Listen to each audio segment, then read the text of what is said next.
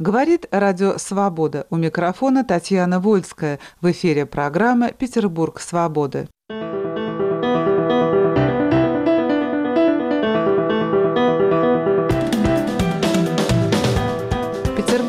Фрикаделика. Гендерные игры и сексуальная революция 1980-90-х годов. Так называется лекция, которую прочел в Новой Голландии художник и искусствовед Андрей Хлобыстин. Но на самом деле исследование посвящено тому, как в 80-е 90-е годы 20 века сформировался и утвердился новый тип художника и человека. В Ленинграде, бывшим центром нарциссизма и модничества, люди создавали и лелеяли собственные аватары, как произведения искусства. Посредством них творили и общались. Идеальные или камуфляжные образы себя, маски могли меняться с калейдоскопической скоростью, пишет Холобыстин. О том, что же это за особый тип художника и человека, возникший в Ленинграде в конце XX века, мы говорим с художником и искусствоведом Андреем Хлобыстиным и искусствоведом и философом Аллой Митрофановой. Андрей, почему вы решили познакомить публику с вашим видением петербургской культуры конца XX века именно в лектории Новой Голландии? Они сами меня пригласили, я передал туда большую часть своего архива. Я был директором Петербургского архива и библиотеки независимого искусства в течение 10 лет при арт-центре Пушкинская 10, известный бывший сквот, товарищество независимой культуры, оно так называлось раньше.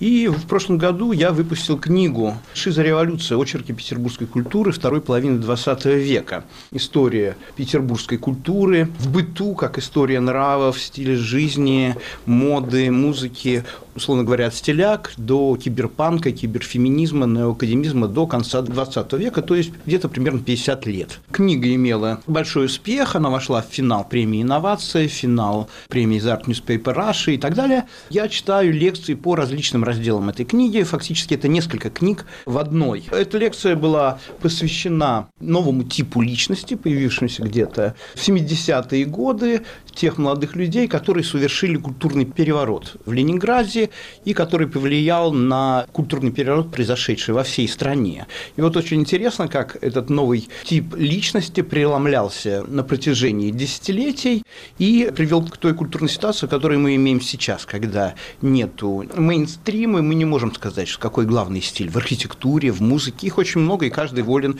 выбирать, какой хочет. В то время, когда в 70-е годы, 80-е годы была, в общем-то, дуальная модель, и вот это новое поколение, появившееся молодых людей, ставшие известны всей стране по там, музыке группы кино, музыке популярной механики Сергея Курехина, через такие фильмы, может быть, не самого высокого качества, но показавшими эту культуру молодежи всей страны, типа Аста, Рок. В общем, это поколение Алексей Юрчак в своей книге «Все было навсегда, пока вдруг не кончилось» описывает как некую третью позицию по отношению к советскому официозу и к нонконформизму. То есть эти были молодые люди, которые и комсомольцев, и диссидентов считали советскими людьми, которые занимаются какими-то вот узколокальными семиминутными проблемами, в то время как они решают мировые проблемы, не борются за свободу, а они ее осуществляют. И вообще они предпочитали не слово «свобода», вольность, там, Виктор Цой пел о воле вольной. Мы с Тимуром Новиковым выпускали журнал «Художественная воля». Речь шла о том, что все находится в нас, все происходит сейчас, и не надо пенять на прошлое, пенять на будущее, а надо осуществлять все, что ты хочешь, не готовиться, а делать вот прямо сейчас. Эта позиция оказалась очень эффективная. Был очерчен горизонт нового мира, в котором все живут сейчас как само собой разумеющимся. Эти люди поняли, что власть сменилась, то есть э, если нонконформисты продолжали стали сражаться с этой репрессивной властью, отвечая блоком на блок, жесткостью на жесткость, вставали в позу пророков, жертв, то это появилось новое улыбающееся, естественно, держащееся поколение, которое поняло, что власть сменилась. Просто никто этого не заметил. Да, никто этого не заметил, что власть сменилась, и из репрессивной стала соблазняющей. И осуществляют эту власть масс-медиа. Такой безликий какой-то интернациональный комплекс по всему миру. И это коснулось, конечно, Советского Союза, а ленинградскому искусству ориентация на популярность на средства массовой информации.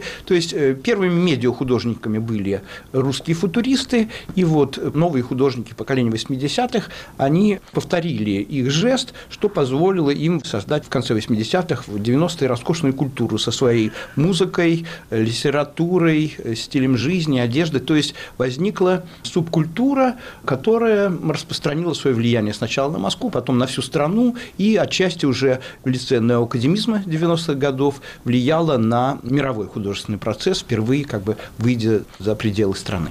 Скажите, Алла, вы согласны вот с таким делением культуры? Выход из моноязычной лингвоцентричной культуры продолжался от оттепели до перестройки, и, соответственно, изменилась сама фактура действия. Да? В любом действии, в любом высказывании больше индивидуальности. Соответственно, более разнообразный образ жизни и более ценное вот это индивидуальное высказывание. И тогда культура рассыпалась на множество разных способов выражения, разных эстетик, и, в общем, это была большая радость. И после 1968 года, и во время перестройки. Другое дело, что мы сейчас видим, что вот эта множественность – это довольно сложная культурная проблема, потому что ну, многие люди полагают, что их эмпирическая достаточность реальности – это значит норма для соседа. Мы с Андреем пытаемся восстанавливать такую альтернативную историю культуры. Андрей занимается панками, а я занимаюсь скорее последним десятилетием. Мне это очень интересно, потому что искусство, получив множественность, довольно быстро стало терять общий смысл. То есть вот эти маленькие группы, они замыкаются в себе, теряют смысл, впадают в нарциссизм. А последние 10 лет проблема смысла стала очень острой, и это связалось с политикой. Вот самым интересным моментом, который я неожиданно пронаблюдала, у нас экспозиционное пространство для новых эстетик и политических эстетик уже не музеи и галереи, а, например, первомайская демонстрация.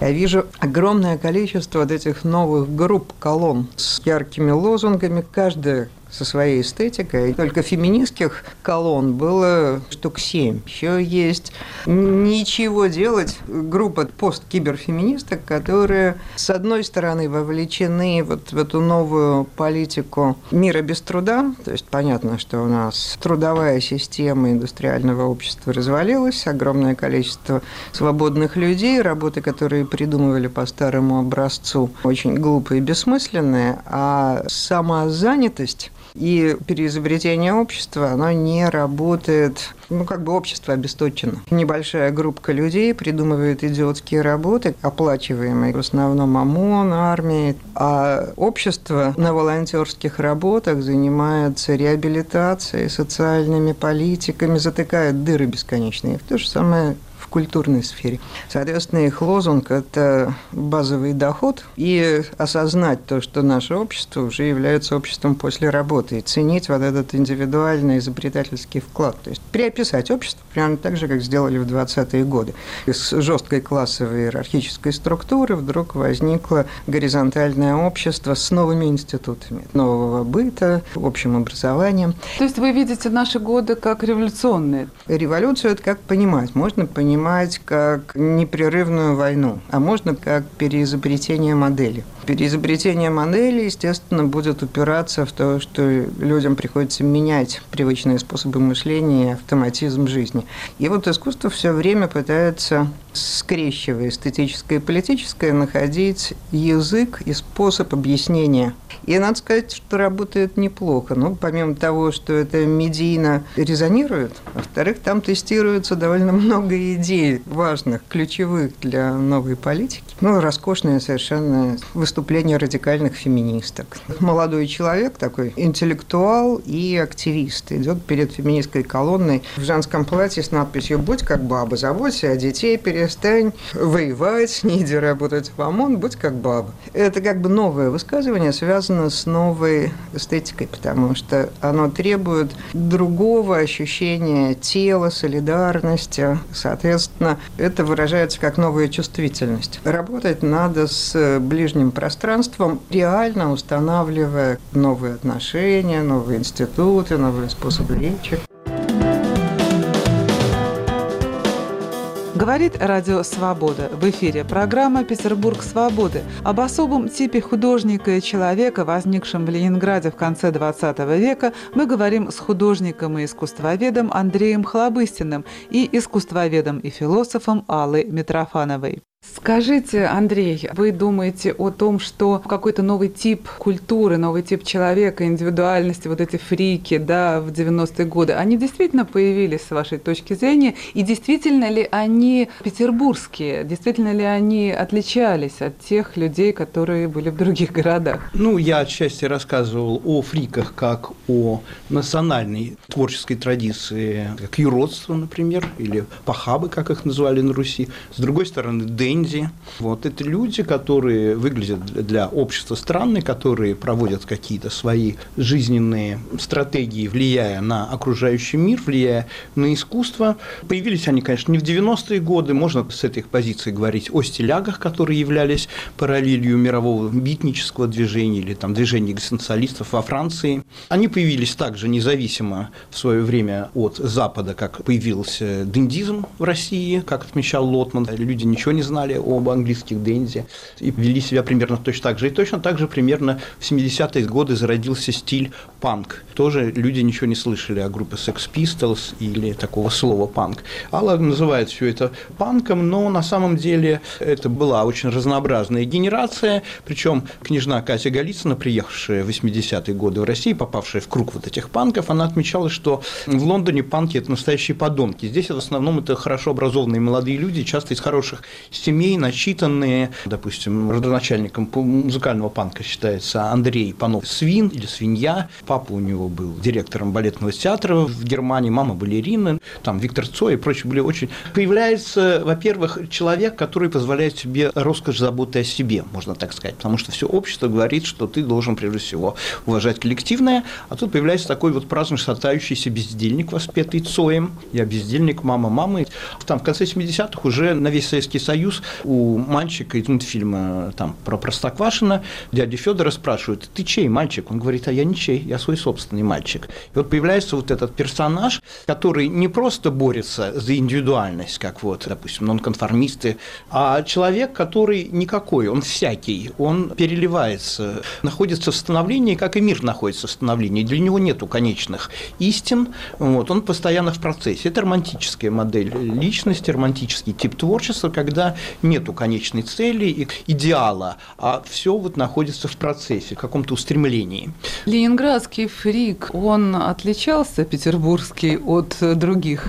Конечно, но вот новая генерация Ленинграда, 80-е годы, здесь отсутствовало деление на какие-то вот э, касты по стратам, по возрасту, образованию, сексуальной ориентации. Допустим, если в Москве женщины-художницы стояли за плечом мужчины, как бы героя, то здесь женщины были одновременно и художниками, и гуру, и хранительницами своего круга. Нельзя было сказать, я вот там экзотический гей, а я прекрасная девушка. Но это замечательно. Кто ты конкретно сейчас? Это вот как на рейве. Прежде всего стоишь вот как обнаженный герой, который ничего не может сказать, а просто вот он в данный момент момент всей своей пластикой, всей своей ауры говорит об этом состоянии. И вот появились люди типа Владика Мамышева Монро, человек-волна, который э, не просто перевоплощается, как вот московские акционисты, для какой-то разовой акции, чтобы продемонстрировать свой юношеский порыв, вот этот момент инициации,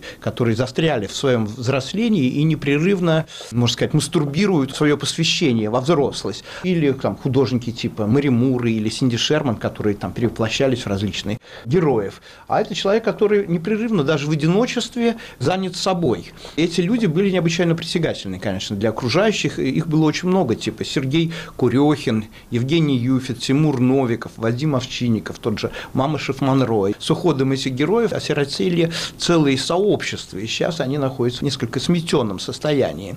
И вот была создана мощная культура, которая благодаря ориентации на новую популярную власть Виктор Цой шокировал своих интервьюеров, говоря, что мы играем поп-музыку, мы играем для людей, мы жаждем популярности, мы хотим донести все это до широких масс. Вот. И эта установка позволила ленинградской уже в 90-е годы петербургской культуре перейти через свои границы. И если в 70-80-е годы ленинградское искусство считалось провинцией, не уважалось в Москве, то уже в 90-е годы оно завоевало гигантскую популярность в Москве, неоакадемизм, ориентация на неоклассику. Тимур Новиков почувствовал, что вот этот модернистский проект пробуксовывает, футуристический запал иссякает постепенно, если опять говорить о панке, no future становится былью. То, что мы имеем в современной ситуации сейчас, это вот новый виток той самой шизореволюции, опять поплыл мир, опять вещи теряют свои названия, люди с большим сожалением расстаются со своими идентификациями, все старые истины опять ставятся под сомнение, можно наблюдать, в Краснодаре проходит крестный ход, где хоругви несут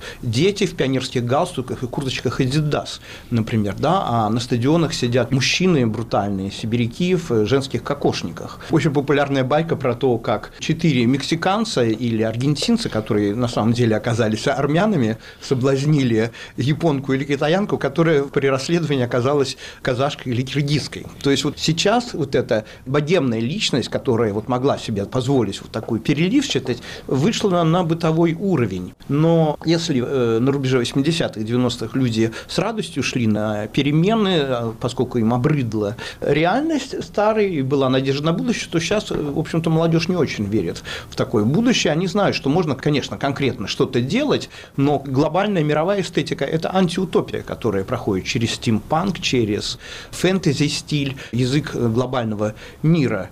И вот это no future, ставшее былью, приводит к тому, что надо нам обращаться опять к опыту 80-х, 90-х годов, изучать этот опыт, и это сейчас очень актуально для молодого поколения. Алла, вы тоже считаете, что вот петербургский фрик – это что-то важное, это что-то было отличное от других? Для меня это фрик не как отдельное событие, а как черта вот этого перехода от таких традиционных стабильных миров к нестабильным. А нестабильное – это значит, есть связка между тем, как я вижу, понимаю и чувствую, и какую реальность я получаю в результате результате. Оказывается, что индивидуализация очень важна, что мы сами себя делаем. И вот это ощущение пластичности, нестабильности мира как бы фриками была очень хорошо реализована. Поэтому они в некотором роде являются культовыми фигурами нашей культуры. Но поскольку это дело не только фриков, а дело вообще всех людей, понять вот эту ситуацию, которая балансирует между пластичностью и собственной вовлеченностью. Вот это довольно сложно объяснять, потому что всегда какая-то большая группа людей очень быстро придет к тому, что вот мир такой, как я его вижу стоит все время говорить вот об этом разнообразии пластичности, но при этом важно еще договариваться. То есть как бы фрики становятся некой нормой индивидуации. Параллельная, неканоническая история культуры становится таким учебником жизни. Говорит Радио Свобода. В эфире программа «Петербург свободы» об особом типе художника и человека, возникшем в Ленинграде в конце XX века, мы говорим с художником и искусствоведом Андреем Хлобыстиным и искусствоведом и философом Аллой Митрофановой. Андрей, скажите, у вас, конечно, тоже были знакомые. Может быть, вы вспомните каких-то самых ярких людей? Ну, в условиях перемен и тотально поплывшего мира каждый вынужден так или иначе становиться фри криком. Вот, допустим, говоря о будущей антикапиталистической революции, создатели шизоанализа Жиль Делес, Феликс Гватари, они думали, что вот теперь главный двигатель вот этой шизореволюции, у них нет этого слова, мы сами его придумали. Что вы вкладываете в это, кстати? Ну, что мир теряет свою цельность, свою конечную истинность, то, что было цельное, казалось навсегда, вдруг распадается на много частей, идет тотальный кризис самоидентификации для всех снизу доверху, то есть даже правительство не уверено, в глубине души знает, что оно не правительство. Человек видит, что милиционер может э, оказаться оборотнем, а водка оказаться отравой. То есть все вот вещи привычные плывут, теряют название. Старушка-строительница коммунизма стоит с протянутой рукой на улице. Кошмар. Но прежде всего это, конечно, кошмар для обывателя. То есть это антикапиталистическая революция, а в нашей ситуации поскольку это произошло в социалистической стране, скажем так, это антибывательское, когда люди уверены в такой вот стабильности. И они возлагали надежды, что вот революция совершит вот такой вот прогуливающийся шизофреник, личность, э, которая является никем. Правда, они представляли его чем-то вроде художника-абстракциониста, что для 1968 года было уже довольно отсталым взглядом на искусство. Целый ряд людей, которые готовы брать ответственность за себя, а это главное, творческие люди, в этой ситуации, наоборот, чувствуют себя как рыба в воде. Это как раз время, когда ты можешь что-то менять не только в себе, но и вокруг себя, в этом плывущем мире. И, как я сказал, практически все становятся в той или иной степени фриками. Ну, допустим, Тимур Новиков, он с православными, он был Тимофей Петрович. Встречаясь э, с председателем Союза художников Таиром Салаховым, он становился Теймуром. С геями он был гей-активист, с реакционерами он был чудовищный реакционер. Можно вспомнить, как Арней Иван Чуковский во времена наступления футуризма в столицах читал один и тот же доклад с названием «Поэзия грядущего дня», а в провинции позорное и гнетущее модернистское искусство наших дней. Вот что-то вроде этого так вот происходило. То есть, прежде всего, важно донести в данном случае информацию было, а не просто вступать в какую-то схватку, переубеждать людей. Появляются, допустим, люди, которые одновременно являются там рок-музыкантом, чуть ли не там помощник депутата, писатель, ученый и так далее, борец за права там меньшинств, но он как бы являясь вот этим всем, он никем не являлся. Бывали такие личности, вот, а были другие, которые в каждый конкретный раз выполняли эти функции. То есть это был такой общий тип личности, люди лелеяли свои аватары, аватары в смысле и вот современной иконки значка, вот обозначения человека, и аватары в смысле индийской философии, индийской религии, как воплощение пути дхармы, э, снисхождение божества в человеческое существо. И посредством этих аватар люди непрерывно общались между собой, творили. Эндрю Соломон, американский писатель из Нью-Йорка, наш друг, приехавший сюда на аукцион Сотбис в 1988 году, вот он писал о различии Москвы и Петербурга, что в Москве художники там объясняются какими-то секретными нонконформистскими кодами, в Петербурге более светская, более европейская жизнь, художники красавцы, модники, бездельники, и они непрерывно ведут светскую жизнь, и трудно сказать, что скрывается за этими масками, которые постоянно меняются, и сам город Петербург, поскольку он построен был э, волей одного самодура, как гигантский идеологический текст в камне, соответственно, это гигантская декорация, гигантский фасад, за которым скрываются гнилые дворы, достоевщина, и все люди ведут себя несколько театрально, и всегда вели, в общем-то, начиная там с Серебряного века, все разыгрывали какой-то спектакль на фоне вот этой декорации, и это продолжается, в общем-то, традиция до сих пор, и если, допустим, в Москве с исчезновением этого моноязыка власти, о котором говорила Аллы, искусство исчезло куда-то, вот это нонконформистское концептуальное искусство, Кабаков и там Булатов, основные деятели, уехали за рубеж, и легли на дно, и они всплыли только тогда, когда появился опять Путин, РПЦ и так далее, они опять активизировались, повторяя все те же жесты, так сказать, опять они существуют посредством противопоставления себя вот этому моно на языку власти. Здесь же скорее э, люди, которые отвечают сами за себя, им глубоко все равно. Власть, они рассматривают ее как некую семинутную и достаточно отсталый жанр творчества, поскольку идеалом был, допустим, античный персонаж типа Платона, который одновременно был чемпионом Олимпийских игр по тогдашнему рестлингу, политиком, э, философом, педагогом, воином и так далее, и так далее. То есть личность, которая совмещает в себе самые разные вещи, гармонично личная личность, ответственный человек. Алла, вы согласны, что действительно петербургские художники, петербургская артистическая среда менее зависима, пользуясь вашим языком, от моноязыка власти, чем э, московская? Несомненно, если раньше это было связано с политикой, то потом это было связано с рынком и с попытками общества вытянуть собственные общественные институты какую-то финансовую помощь. Поскольку в Москве это получалось, нулевые годы, то там произошла вот эта непрерывная селекция и толкание в одни ворота. Соответственно, идеология успеха, индивидуализма. А у нас ввиду финансовой провинциальности этого никогда не было. То есть было немножко в нулевые, но это значит, что мы никогда не оказываемся в ситуации как бы взаимного выталкивания. И это значит, что наша местная культурная жизнь, наоборот, ориентирована на усложнение. Мне очень интересно появление любой новой художественной группы. Она не представляет конкуренции, да? Да. Более того, она оказывается как бы питательным соусом для нас всех, и мы это чувствуем.